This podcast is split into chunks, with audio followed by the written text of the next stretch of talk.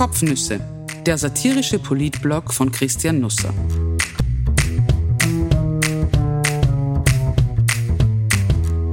Österreichs Politik und was dahinter steckt, mit Augenzwinkern erzählt.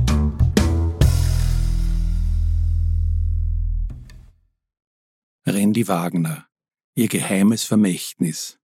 Wo sie neun Monate abgetaucht war, welcher Star-Virologe jetzt nach Wien kommt.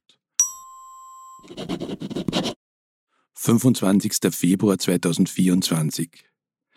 Kann man eine Kolumne zur Woche schreiben ohne Sebastian Kurz? Zumindest fast. Also ohne Deutung des Urteils, Analyse der Folgen, moralische Einordnung, ohne Kaffeesudleserei über eine etwaige Rückkehr des Abgetretenen, ohne hobbymäßig psychologischen Tauchgang, ohne Häme, dass jemand mit stolz geschwellter Brust vom Drei-Meter-Brett weggesprungen ist und trotz vieler Warnungen erst recht spät bemerkt hat, dass kein Wasser im Becken ist. Ohne auf die obligaten Interviews etwa in der Sonntagskrone einzugehen, ohne Ironie, das ist das mutmaßlich Schwerste. Die Russen, sie verstehen. Doch ich denke, das geht. Der Knochen ist abgenagt, es ist weitgehend alles gesagt. Nicht von allen und auf jedem möglichen Klangkörper, aber grundsätzlich war die mediale Vermessung die vergangenen beiden Tage über recht flächendeckend. Ich verstehe die Sachzwänge, ich mag mich ihnen trotzdem nicht unterwerfen. An kaum etwas mangelt es Österreich weniger als an Berichterstattung über Sebastian Kurz.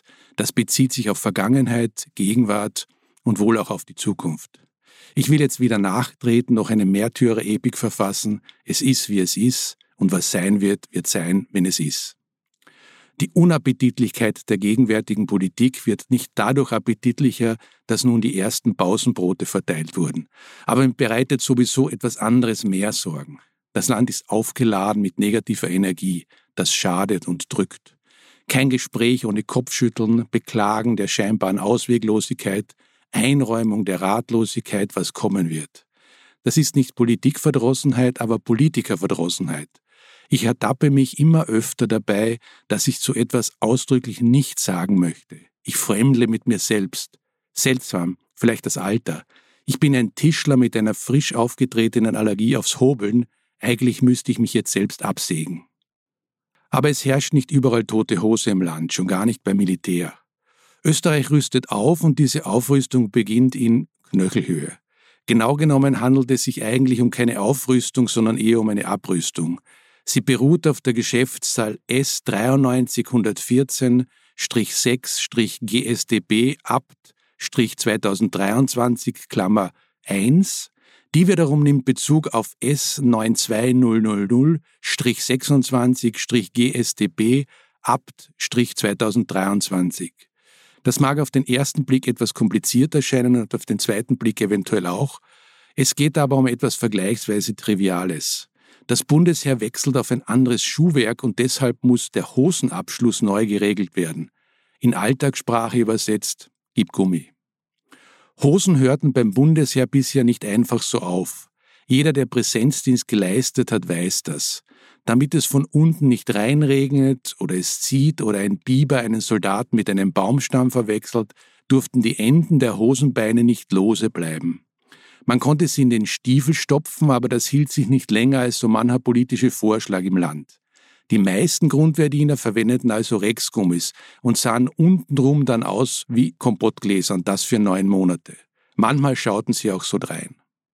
Früher, als die Menschen noch mehr einkochten, wurden Kompotte oder Marmeladen oder Senfgurken in sogenannte Rexgläser abgefüllt. Einrexen hieß das. Vielleicht macht man das jetzt auch noch so, ich weiß es nicht. Rex war der Name eines Unternehmens in der Nähe von Frankfurt und der Gummi, mit dem die Gläser verschlossen wurden, hieß folglich Rexgummi. Er hatte eine Lasche, wenn man daran zog, kam Luft ins Glas und es ließ sich öffnen. Rexgummis taugten in Klassenzimmern auch gut zum Verschießen, etwa von kleinen Papierkugeln in Richtung Lehrertisch, aber das führt jetzt vielleicht zu weit. Beim Bundesheer war es so, die Gummibänder wurden ein paar Zentimeter über das Ende der Hosenbeine geschoben, dann wurde in den Stoff eine Falte gemacht und diese Falte über den Gummi gelegt, so dass alles manierlich aussah. Jetzt aber zieht in den Kasernen ein gewisses Lotterleben ein. Zu Kampfanzug 03, Tarnanzug und den verschiedenen Arten des Dienstanzugs werde nun nämlich neues Schuhmaterial getragen, verkündete das Bundesministerium für Landesverteidigung in einem Schreiben vom 20. Februar. Folge? Im Zuge dessen wurde die Entscheidung getroffen, dass grundsätzlich kein Hosenabschluss mehr getragen werden muss. Lotterleben eben. Also nicht ganz, den Kommandanten ist es allerdings unbenommen, anlassbezogen und situationsbedingt den Hosenabschluss in der bisherigen Form anzuordnen, wenn dies zum Beispiel aus Gründen der Umfeldbedingungen, Witterung, Ungeziefer, Bewuchs etc. geboten erscheint, ist in der Hauspost zu lesen. Wie die entsprechende Befehlsstruktur dazu aussieht, wird leider nicht erläutert, aber Wortspiele mit Gummi könnten dem Heer jene Form von Humor zuführen, den der Beruf sonst in der Regel nicht hergibt. Nun werden beim Bundesheer Hosenabschlüsse nicht einfach so verordnet, selbst wenn es sie jetzt nur mehr bei Angriffen von Ungeziefer gibt. Nein, nein, die Maßnahme wird gut begründet und auch mit Fotos illustriert. Eine Regelung mit zentimetergenauen Vorgaben erscheint aus HO-Sicht nicht zweckmäßig, UA aufgrund unterschiedlicher Bein- und Hosenlängen bzw. Weiten, heißt es. Dem Bundesheer mag in den letzten Jahrzehnten allerlei genommen worden sein funktionierendes Gerätewerk, Stolz, die Unverrückbarkeit der Neutralität, die Liebe zur Abkürzung wurde Österreichs Mutterlandsverteidigern aber belassen, also die L zur Abk. Auch wenn so manches Schriftstück damit eher einer Rätselrallye gleicht. Ich mutmaße, dass HO im obigen Satz für hierortiger steht und nicht für Homeoffice. Bei Pyjama-Hosen standen im Homeoffice nämlich zentimetergenaue Vorgaben schon in der Corona-Zeit nie mehr im Vordergrund egal bei welcher Bein- und Hosenlänge. Beinkleider schließen nun so ab. Der Hosensaum muss vorne auf dem Schuhrist aufliegen, der Hosensaum bzw. der Hosengummi endet hinten maximal mit dem oberen Ende des Sohlenaufbaus. Daraus folgt, dass eine übermäßige Raffung, Faltenlegung, des Hosenbeins im stehenden Zustand nicht zulässig ist. Und ZGK wird ersucht, diese Neuregelung auf den entsprechenden Milizinformationsplattformen breit zu streuen. ZGK bedeutet nun was? Zollgrenzkommissariat, zur gefälligen Kenntnisnahme, zur goldenen Kugel, Zeitschrift für das gesamte Kreditwesen? Nein, ZGK ist wohl die Abkürzung für Zielgruppenkommunikation. Das entnehme ich der Geschäftseinteilung des Bundesheeres, also GZ S90206-1-KPM und GS-2022 über die Gruppe Direktion Kommunikation. Die Leitung der GRIP Dion.com koordiniert die Abteilungen MKT und SPO, Presse, ZGK und EM und ist für die Kommunikationsstrategie des Ressorts verantwortlich. Die Leitung des Kommunikationsmanager in des Ressorts und Berater in des FPM und CHGSDB in allen Kommunikationsangelegenheiten, hätten wir das auch geklärt. Ich finde ja vor allem erstaunlich, dass im Bundesministerium für Landesverteidigung offenbar noch immer gegendert wird. Das hat fast was Laus-Mädchenhaftes, jedenfalls ist es brandgefährlich. Wenn Karl Nehammer von der Insubordination erfährt, schickt er gleich Susanne Raab los, was alles bedeuten kann, gleichzeitig aber auch nichts. In Österreich nehmen politische Wendungen oft ihren Anfang in der Kronenzeitung und so war es auch diesmal. Am 10. Mai 2020 erschien in der Sonntagsedition ein Interview mit Conny Bischofberger mit Markus Müller, Rektor der Med-Uni Wien. Die Pandemie war da noch am aufsteigenden Ast, sie ließ die Bäume der Bürokratie in den Himmel wachsen, Österreich wurde zum Biotop für Gremien. GECKO, Ampelkommission, Prognosekonsortium, AGES, Krisenstäbe in Ministerien, dazu die Landessanitätsdirektionen. Es herrschte Wildwuchs bei Maßnahmen, Vorhersagen, Daten von den Infektionszahlen bis zur Menge der verabreichten Impfungen. Wer das Chaos nannte, bildete den Irrgarten recht realitätsnah ab. Markus Müller bewies visionäre Kraft. Zwei Monate nach dem Ausbruch der Pandemie forderte er in der Krone ein Äquivalent zu einem Robert Koch Institut in Österreich, also wie in Deutschland ein Gremium mit Expertise, hochqualifizierten Fachleuten, die in der Lage sind, wissenschaftlich klare Aussagen zu tätigen. Nachdem das Interview erschienen war, rief Heinz Fassmann an, damals Wissenschaftsminister, aktuell Präsident der Österreichischen Akademie der Wissenschaften. Und es kam Bewegung in die Sache. Was er genau gemeint habe, wollte Fassmann von Müller wissen. Nun, im Falle einer neuen Pandemie nicht 38 Telefonnummern, unter denen Politiker wählen müssen, um Expertise zu erhalten, sondern eine einzige, beschied ihm der Med-Uni-Rektor. Das Gespräch führt fast drei Jahre später an diesem Montag zu einer kleinen wissenschaftlichen Sensation in Wien. Für Fachleute ist diese Sensation ganz und gar nicht klein.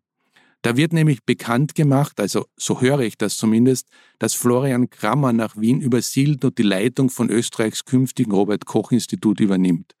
Offiziell wird er als Chef eines neuen Ludwig Boltzmann Departements für Wissenschaftsvermittlung und Pandemievorsorge vorgestellt, aber das erzählt nur einen Teil der Geschichte.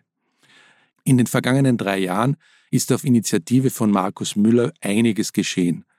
Ohne dass die Öffentlichkeit viel Notiz davon nahm, schlossen sich fünf österreichische Unis zusammen. Die medizinischen Universitäten in Graz und Innsbruck, die medizinische Fakultät in Linz, die Veterinärmedizinische Universität Wien und die MedUni Wien und gründeten das Ignaz Semmelweis Institut für Infektionsforschung, ISI. Es soll in Zukunft Österreichs oberste und hoffentlich einzige Anlaufstelle werden, wenn es wieder einmal eine Pandemie zu bekämpfen gibt oder eine zu verhindern. Das wird groß. Momentan arbeitet das Institut noch virtuell, es gibt keine Räumlichkeiten, aber das wird sich ändern. Bis spätestens 2027 soll auf dem AKH-Campus in Wien ein eigenes Gebäude errichtet werden. Möglich ist eine Aufstockung eines bestehenden Gebäudes oder ein Neubau in der Marianengasse. Die Verhandlungen laufen. Am Ende sollen hier um die 150 Forscherinnen und Forscher arbeiten, teils in Hochsicherheitslabors. Wissenschaftliche Exzellenz ist das Ziel. Es gibt eine interimistische Leiterin, die ersten Professuren sind ausgeschrieben. Präsident des ISI wird bereits mit 1. März dem Vernehmen nach Florian Krammer, gebürtiger Steirer, derzeit Professor für Impfstoffkunde an der Icahn School of Medicine at Mount Sinai in New York. Er ist ein ziemlicher Kapazunder, forscht seit 2010 an Impfstoffen gegen Grippe, Lassa, Hunter und Ebola-Viren arbeitete mit Antoni Fauci zusammen, der legendäre Virologe managte die Pandemie in den USA. Kramer ist vielen Informationshungrigen aus der Corona-Zeit in bester Erinnerung. Er informierte stets sachkundig und unaufgeregt auf Twitter, 344.000 Follower, über neue Erkenntnisse zu Covid-19. Diskret im Hintergrund arbeitete am Aufbau des Ignaz Semmelweis Instituts eine Frau mit, die im Mai 2023 weitgehend aus der Öffentlichkeit verschwand und von der man nicht genau wusste, wohin sie eigentlich abgetaucht war. Pamela Rendi-Wagner schied vom Grabenkampf um die Macht in der Partei zermürbt aus dem Amt. Sie ging, die Grabenkämpfe in der SPÖ blieben. Mit Juni 2024 wird die gelernte Ärztin Direktorin des European Center for Disease Prevention and Control, ECDC, in Stockholm also die EU-Behörde für übertragbare Krankheiten. Das wurde vergangene Woche beschlossen, nun muss nur noch das EU-Parlament seine Zustimmung geben. Untätig war Randy Wagen auch die letzten Monate nicht. Nach dem Sommer 2023 heuerte sie auf der Wiener Med-Uni an. Dort, wo sie zehn Jahre lang Assistentin für Infektionsepidemiologie war, erhielt sie eine befristete Anstellung. Von da nutzte sie ihre Kontakte hinein in die Welt der Medizin und hinaus in die Welt der Politik, um dem Ignaz Semmelweis Institut für Infektionsforschung den Weg zu bahnen. Sie kennt Florian Krammer, die beiden werden viel miteinander zu tun haben, wenn Randy Wagner einmal den neuen Job bei ECDC in Stockholm angetreten ist. Für Österreich ist die Kombi ein Glücksfall. Die Politik im Gesamten und die SPÖ im Speziellen hat Randy Wagner längst hinter sich gelassen. In der vergangenen Woche flogen ihr die Glückwünsche ehemaliger politischer Lebensabschnittspartner nur so zu. Es gab sie in zwei Qualitäten. Die einen freuten sich einfach so für sie, die anderen freuten sich auch, aber sie vergaßen nicht darauf hinzuweisen, dass sie den neuen Job eigentlich ihrem Engagement und ihrer Unterstützung zu verdanken habe. Unangenehm irgendwie. Bei einem Mann hätten sich viele das vielleicht verkniffen. Ich wünsche einen wunderbaren Sonntag. Lena Schilling wurde am Samstag mit 96,6 Prozent zur grünen Spitzenkandidatin für die EU-Wahl gewählt. Schon am Dienstag zelebrierten SPÖ-Chef Andreas Babler und sein Gewerkschaftskritiker Josef Muhic öffentlich ihre Versöhnung. Nicht nur Hosen fanden diese Woche ihre Abschlüsse. Falls Sie übrigens der Auffassung sind, die Überschrift dieser Kolumne wäre ein bisschen Clickbaiting gewesen, dann weise ich das entrüstet zurück, weil es natürlich stimmt. Aber wenn Sie es bis hierher geschafft haben, dann hat es sich wenigstens ausgezahlt. Nächsten Sonntag bekommen die Kopfnüsse vielleicht ein neues Gesicht oder, um es militärisch zu sagen, einen neuen Rexgummi. Wir werden sehen. Das war die heutige Ausgabe der Kopfnüsse. Übrigens, die Kopfnüsse gibt es auch als Newsletter gratis zum Abonnieren. Alle Folgen sind auf newsflix.at nachlesbar.